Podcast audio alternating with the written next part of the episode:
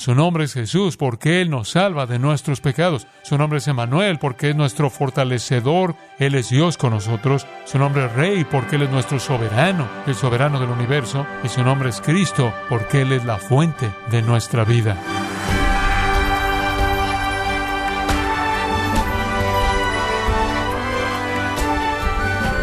Muchas gracias por acompañarnos y estar en sintonía en esta edición de Gracia a vosotros con el pastor John MacArthur. Ya sea que usted haya crecido asistiendo a la iglesia o no, probablemente esté familiarizado con los hechos e historia de la Navidad. Jesús nació en un pesebre, los ángeles anunciaron su nacimiento y los pastores vinieron a visitarlo. Pero ¿qué es lo que hace que cada detalle del nacimiento de Jesús sean tan importantes? El día de hoy, el pastor John MacArthur, en la voz del pastor Luis Contreras, contestará esta pregunta en la serie Lo mejor de Navidad en gracia a vosotros. ¿Podrá abrir su Biblia mientras vemos juntos esta gran, gran historia del nacimiento de Cristo? Y nuestro texto, Mateo 21, dará a luz un hijo y llamará a su nombre Jesús, porque Él es quien salvará a su pueblo de sus pecados. Todo esto aconteció para que se cumpliese lo dicho por el Señor por medio del profeta cuando dijo, He aquí que la Virgen concebirá y dará a luz un hijo, y llamarán su nombre Emmanuel, que traducido significa Dios con nosotros. Y José se levantó de su sueño, hizo como el ángel del Señor le había mandado y la tomó como su esposa, y la mantuvo virgen hasta que ella dio a luz a un hijo, y llamó su nombre Jesús.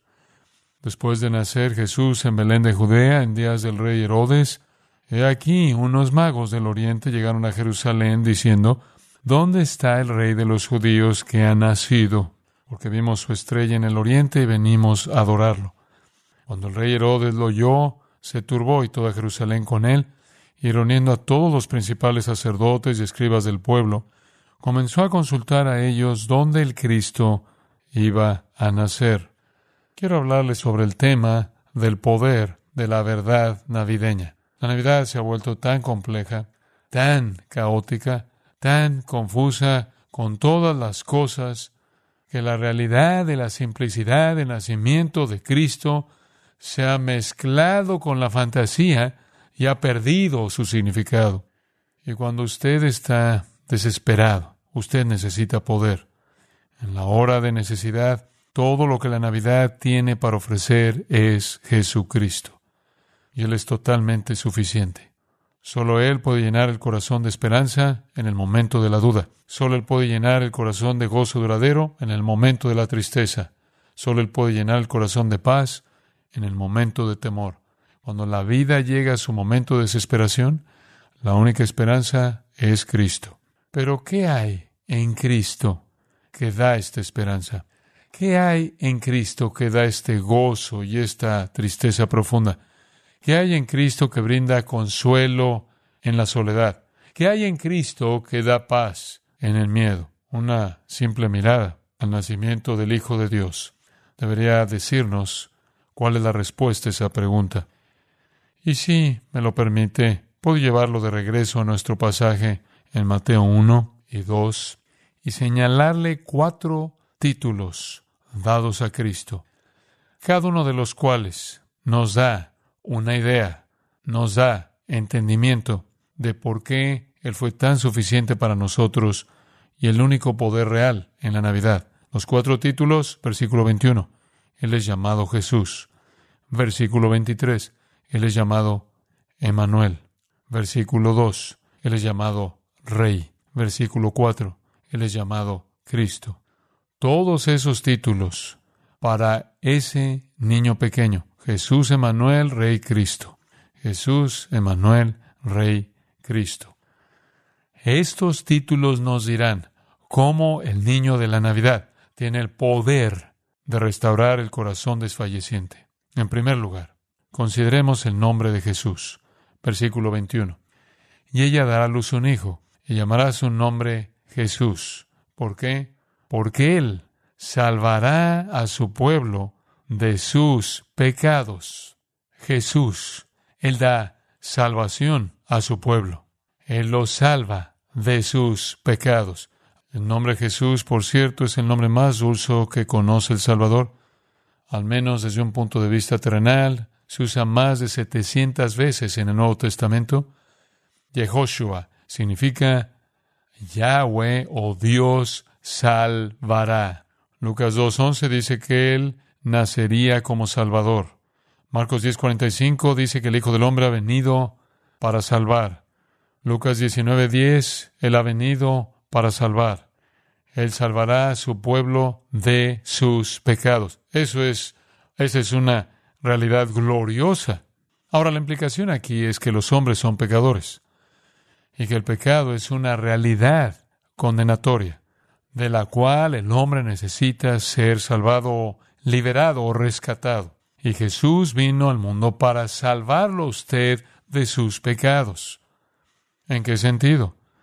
Para salvarlo de la consecuencia definitiva de sus pecados, a saber, la condenación eterna. Para salvarlo también, incluso del dominio presente de su pecado. Pero principalmente y en última instancia, Él vino a salvarlo en el sentido de que Él lo libera y Él me libera y libera a todos los que creen en Él de la condenación final que requiere el pecado. Entonces, a través de su muerte en la cruz, Jesús tomó los pecados de todos nosotros sobre sí mismo y murió nuestra muerte como un sacrificio de sangre por nuestros pecados y luego los llevó a una distancia infinita de donde nunca más regresarán. La Biblia habla de esto. En el Salmo 103.12 dice, como está lejos el oriente del occidente, así alejado de nosotros nuestra transgresión. ¿Qué tan lejos está el este del oeste? Eso es infinito. Esa es una expresión judía para el infinito. Isaías 44.22 dice, He limpiado como espesa nube vuestras transgresiones y como espesa niebla vuestros pecados. Ya no puedo ver sus pecados más de lo que ustedes pueden ver una montaña en una niebla densa borrados. Y Miqueas, el gran profeta, en el capítulo 7 dice, ¿quién es un Dios perdonador como tú? Quien pasa por alto nuestras transgresiones y quien las entierra en las profundidades del mar. Hombre, estamos escuchando esta gran verdad. Este fue un niño nacido para quitar el pecado, para pagar el precio de nuestro pecado, para que no tengamos que pagar ese precio. Por eso Pablo dice, ahora pues, ninguna condenación hay para los que están en Cristo Jesús, Romanos 8.1. Ningún juicio para nosotros. ¿Por qué? Porque el juicio cayó sobre Cristo. Él salvará a su pueblo de sus pecados. Y Él ha hecho eso, pagó el precio. Murió la muerte que nosotros hubiéramos tenido que morir. Y llevó nuestros pecados tan lejos que Dios nunca más considerará su existencia. Primera de Juan 2.12. Juan escribe, os escribo a vosotros, hijitos, porque vuestros pecados son perdonados por su nombre. Solo por quién es Él. Solo para su propio propósito, solo para su propia gloria, Él perdonó todos sus pecados. Qué bendita realidad que Jesucristo vino al mundo para perdonar el pecado. No significa que no cometemos pecado, lo cometemos.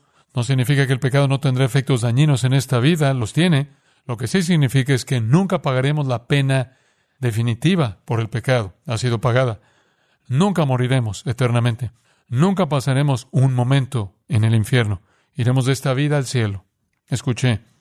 No importa qué privación pueda experimentar un hombre o una mujer, no importa cuán solitaria pueda ser su vida, no importa cuán triste podría ser, no importa cuán dolorosa sea su situación, no importa cuán sombría sea la temporada navideña, no importa en qué calabozo o celda de prisión se encuentre, no importa cuán fuertes sean sus temores y cuán aterradores puedan ser las perspectivas del futuro para usted, si usted tiene una relación personal con Jesucristo, usted puede ver a través de aquel que ha perdonado todos sus pecados. Y en eso hay plenitud de gozo.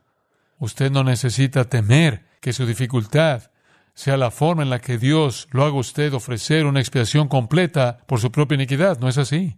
Usted no importa lo que salga mal en esta vida, no importa lo que sea, no importa que no sea como le gustaría, no importa cuánta insatisfacción enfrente, debe saber esto, usted tiene el perdón completo y perfecto de todos sus pecados mediante Jesucristo si coloca su fe en Él y nunca pagará por sus pecados. Cristo ha hecho eso.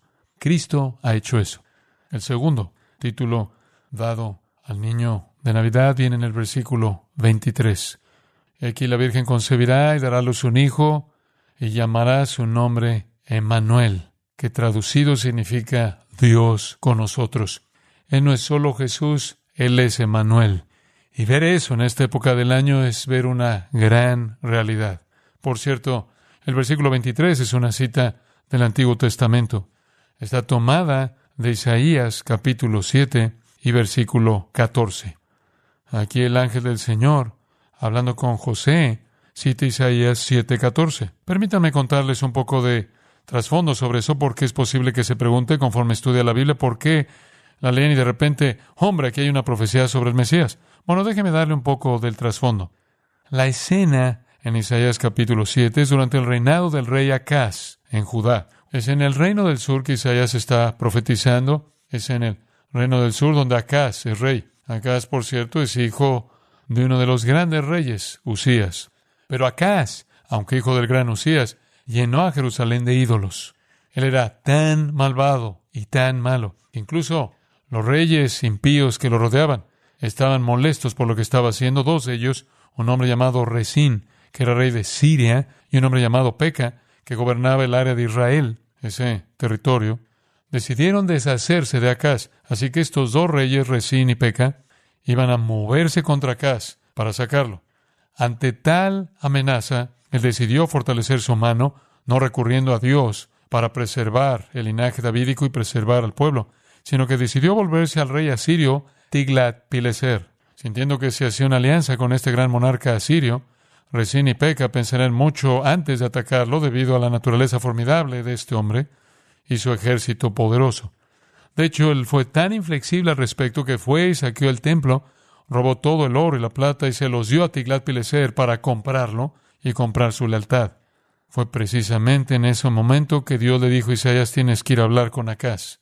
Y entonces Dios envió a Isaías a Acaz para confrontarlo, para decirle que no confiar en los asirios, sino que confiar en Dios el Dios vivo, a pesar de toda su maldad, dijo, Dios preservará a tu pueblo y Dios preservará a los de la línea davídica. Él te librará de esos dos reyes. No necesitas esta alianza con los asirios.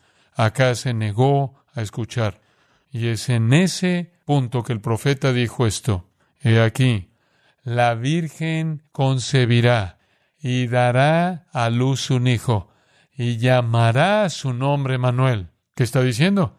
¿Cómo encaja esto? Él está diciendo, mira, Dios te está diciendo que a nadie se le permitirá destruir al pueblo de Dios y a nadie se le permitirá destruir la línea real de David. La Virgen concebirá, dará a luz un hijo y llamará su nombre Manuel. Esto va a salir como estaba planeado, es lo que está diciendo. Incluso si los ejércitos de Resín y Peca vienen contra ti, el Hijo de Dios, nacido de una virgen, que es Emanuel, vendrá. Ahora, ¿qué significa eso? Escuche con atención esto. Lo que Isaías le está diciendo es que Dios ha prometido no abandonar a su pueblo. Eso es lo que está diciendo. No tienes que temer estos dos pequeños reyes. Dios no te abandonará. De hecho, cuando venga el Mesías, será Dios con nosotros. Dios no solo no te desamparará, él vendrá entre ustedes. Ese es el punto. Ese es el punto. Solo confía en Él. Él no te abandonará. ¿No saben que su promesa es venir y morar entre ustedes? ¿Qué significa, Manuel? Significa que Dios vive entre nosotros. Significa que Dios se hizo hombre. Dios estará presente con su pueblo. El niño de la Navidad es Emanuel, Dios con nosotros. Ese niño que nació ese día, aunque completamente humano, también era completamente Dios. En el Antiguo Testamento, la presencia de Dios estaba en el tabernáculo, la presencia de Dios estaba en el templo, y ahora en el Nuevo Testamento la presencia de Dios está en un cuerpo, en la persona de Cristo. Dios con nosotros. Esa es una verdad navideña. Y como el término Jesús, Emanuel es una poderosa verdad navideña. ¿Qué significa? Escuche lo que significa. Cuando usted extrapola su significado, escuche Hebreos capítulo 2, versículo 14. Así que los hijos participaron de carne y sangre, él mismo, es decir, Cristo el Señor.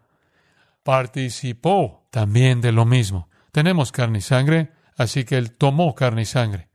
Compartimos, tenemos coinonía en los mismos elementos físicos comunes, y Él participó, Él los tomó. Somos por naturaleza carne y sangre. Emanuel no lo era, pero Él se hizo carne y sangre. Él añadió a sí mismo nuestra naturaleza para morir nuestra muerte, para salvarnos de nuestros pecados. Pero hay más. Vea el versículo 17 de Hebreos 2. Tenía que ser en todo semejante a sus hermanos, tenía que ser plenamente humano en todos los sentidos, a fin de llegar a ser un sumo sacerdote misericordioso y fiel. ¿A qué te refieres? Un sacerdote es alguien que intercede por ti, alguien que va a Dios por ti. ¿Cómo puede ir a Dios por nosotros y defender nuestro caso y pedirle a Dios que nos ayude si no nos entiende? Jesús se hizo uno de nosotros para poder representarnos correctamente como nuestro sumo sacerdote fiel ante Dios. Dígame, ¿qué nos dice esto? Escuche, en Navidad, cuando ve al niño, vea quién es. Emanuel, Dios con nosotros. Él estuvo hambriento, estuvo sediento, estuvo cansado, durmió, aprendió, leyó la escritura, él oró, suspiró con un corazón dolorido, lo sintió todo. Esta es una perspectiva navideña. El niño que nació ese día fue Dios con nosotros para sentir lo que sentimos, para experimentar lo que experimentamos, para ser tentado y probado como nosotros somos tentados y probados, para que Él pueda compadecerse de nosotros por un lado, para que Él pueda ayudarnos por el otro. Ningún árbol le va a dar eso, ninguna tarjeta de Navidad, ningún Santa Claus, ninguna persona, solo Emanuel, Dios con nosotros, no solo para entendernos, sino para ayudarnos. Jesús, porque Él nos salva de nuestros pecados, Emanuel, porque Él es Dios con nosotros, para ayudarnos en nuestra lucha. Tercer título.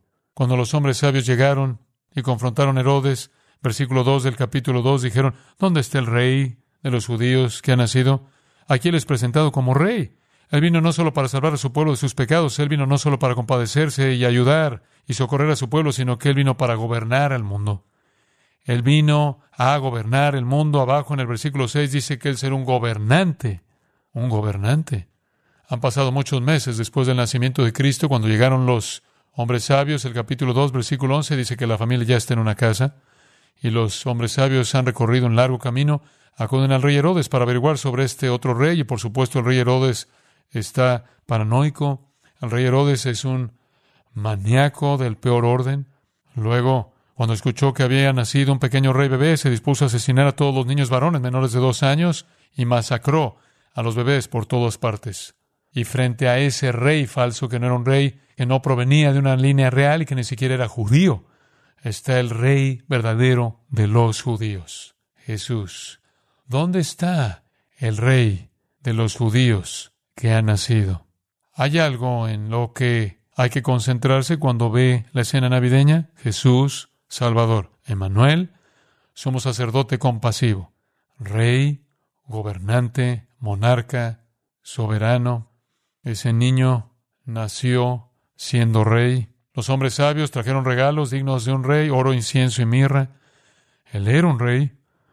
Y Pilato se enfrentó a él y le dijo, ¿eres rey? Y él dijo, sí, lo soy. Pero él dijo, mi reino no es de este mundo. Si fuera de este mundo, mis siervos pelearían. Él dijo, soy un rey, pero mi reino es un reino espiritual. Pero también demostró en su transfiguración que algún día su reino espiritual vendría a la tierra en el gran milenio futuro, cuando Cristo reine sobre la tierra. Sí, Él era un rey, no solo un rey como otros reyes, sino un rey diferente a cualquier otro rey, un rey sobre todos los reyes.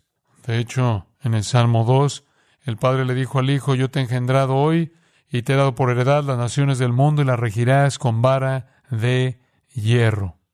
En el libro de Apocalipsis vemos hacia el futuro. Y conforme vemos hacia el futuro, vemos a Jesús, el Rey de Reyes espiritual, que ya comienza a tomar su trono terrenal.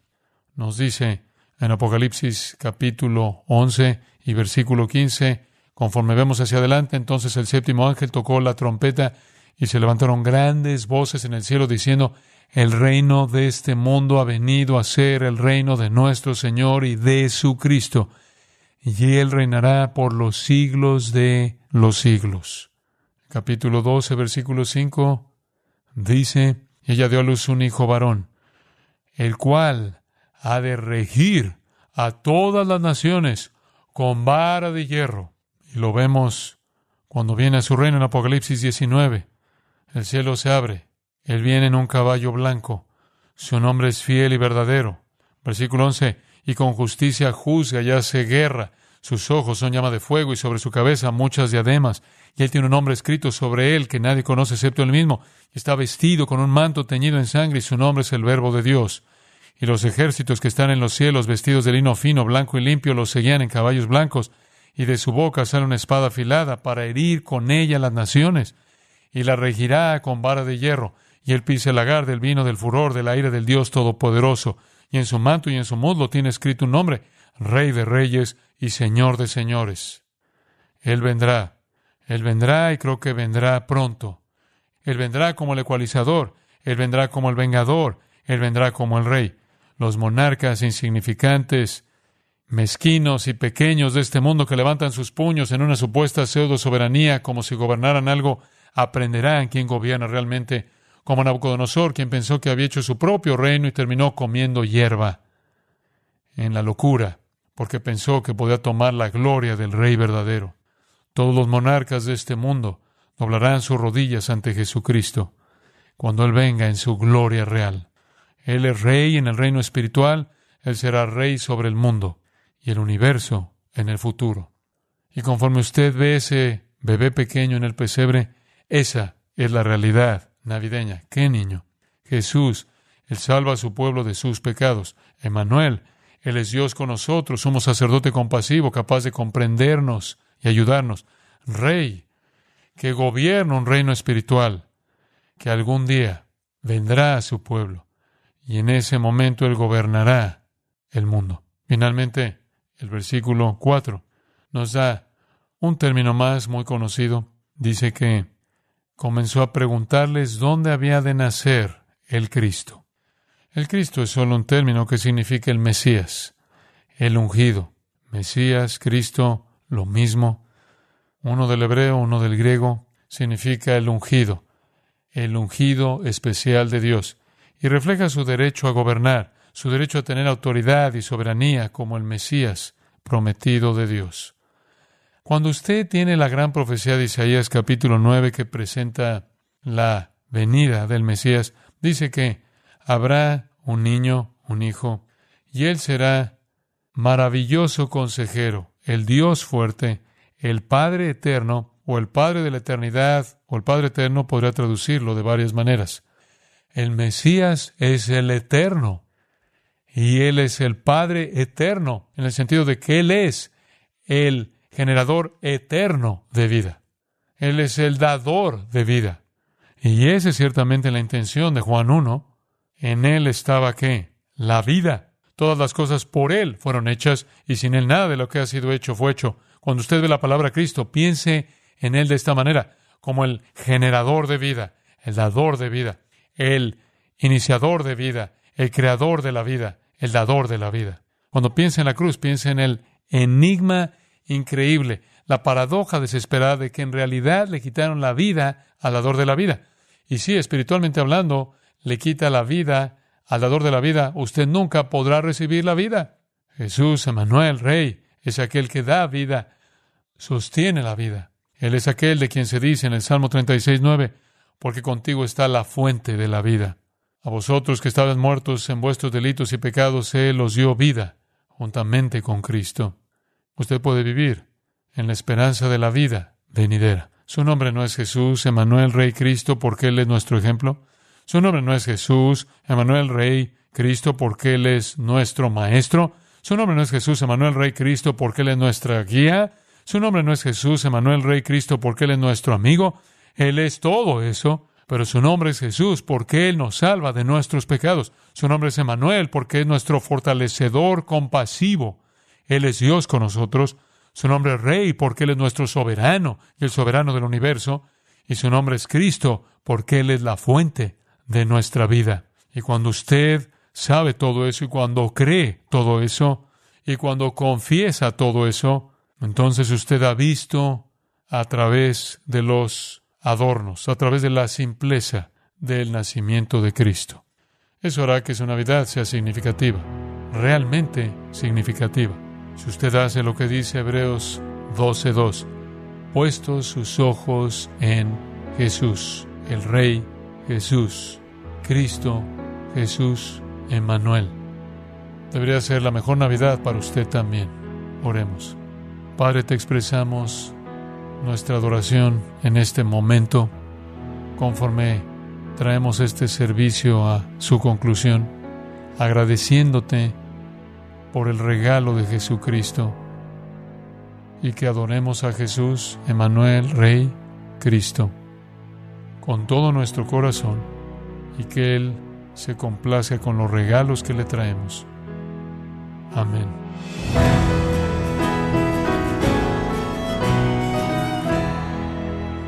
El pastor John MacArthur nos enseñó que el propósito de la Navidad es recordar que Jesús, el Rey soberano, vino y se hizo hombre para salvar a pecadores. Estamos en la serie Lo mejor de Navidad, aquí en Gracia a vosotros. Y estimado oyente, quiero recomendarle el libro Jesús Preguntas y Respuestas, en donde John MacArthur nos comenta su experiencia para darnos respuestas bíblicas concretas a preguntas claves acerca de Jesucristo. Adquiéralo en la página gracia.org o en su librería cristiana más cercana. Sin dejar de recordarle que puede descargar todos los sermones de esta serie Lo mejor de Navidad, así como todos aquellos que he escuchado en días, semanas o meses anteriores, animándole a leer artículos relevantes en nuestra sección de blogs, ambos en gracia.org. Si tiene alguna pregunta o desea conocer más de nuestro ministerio, como son todos los libros del pastor John MacArthur en español, o los sermones en CD, que también usted puede adquirir, escríbanos y por favor mencione la estación de radio por medio de la cual usted nos escucha en gracia a vosotros. Es importante conocer no solo el país y ciudad de donde usted nos escucha, sino también la radio. Para quienes contactan nuestro ministerio por primera vez, pueden solicitar una copia del mensaje de promoción sin costo alguno, un mensaje por oyente únicamente. Si usted vive en los Estados Unidos o Puerto Rico, escríbanos a Gracia Vosotros, P.O. Box 4000, Panorama City, California 91412. O puede escribirnos a través del siguiente correo electrónico radio arroba gracia.org. Bueno, en nombre de John MacArthur y el personal de este organismo, queremos darle las gracias por su tiempo y sintonía y queremos pedirle que no deje de orar por este ministerio, como también por la estación de radio por la cual usted nos escucha de lunes a viernes. Este es su amigo Miguel Contreras, invitándole a sintonizar nuestra próxima edición para que juntos continuemos desatando la verdad de Dios un versículo a la vez. No se lo pierda, aquí en Gracia a Vosotros.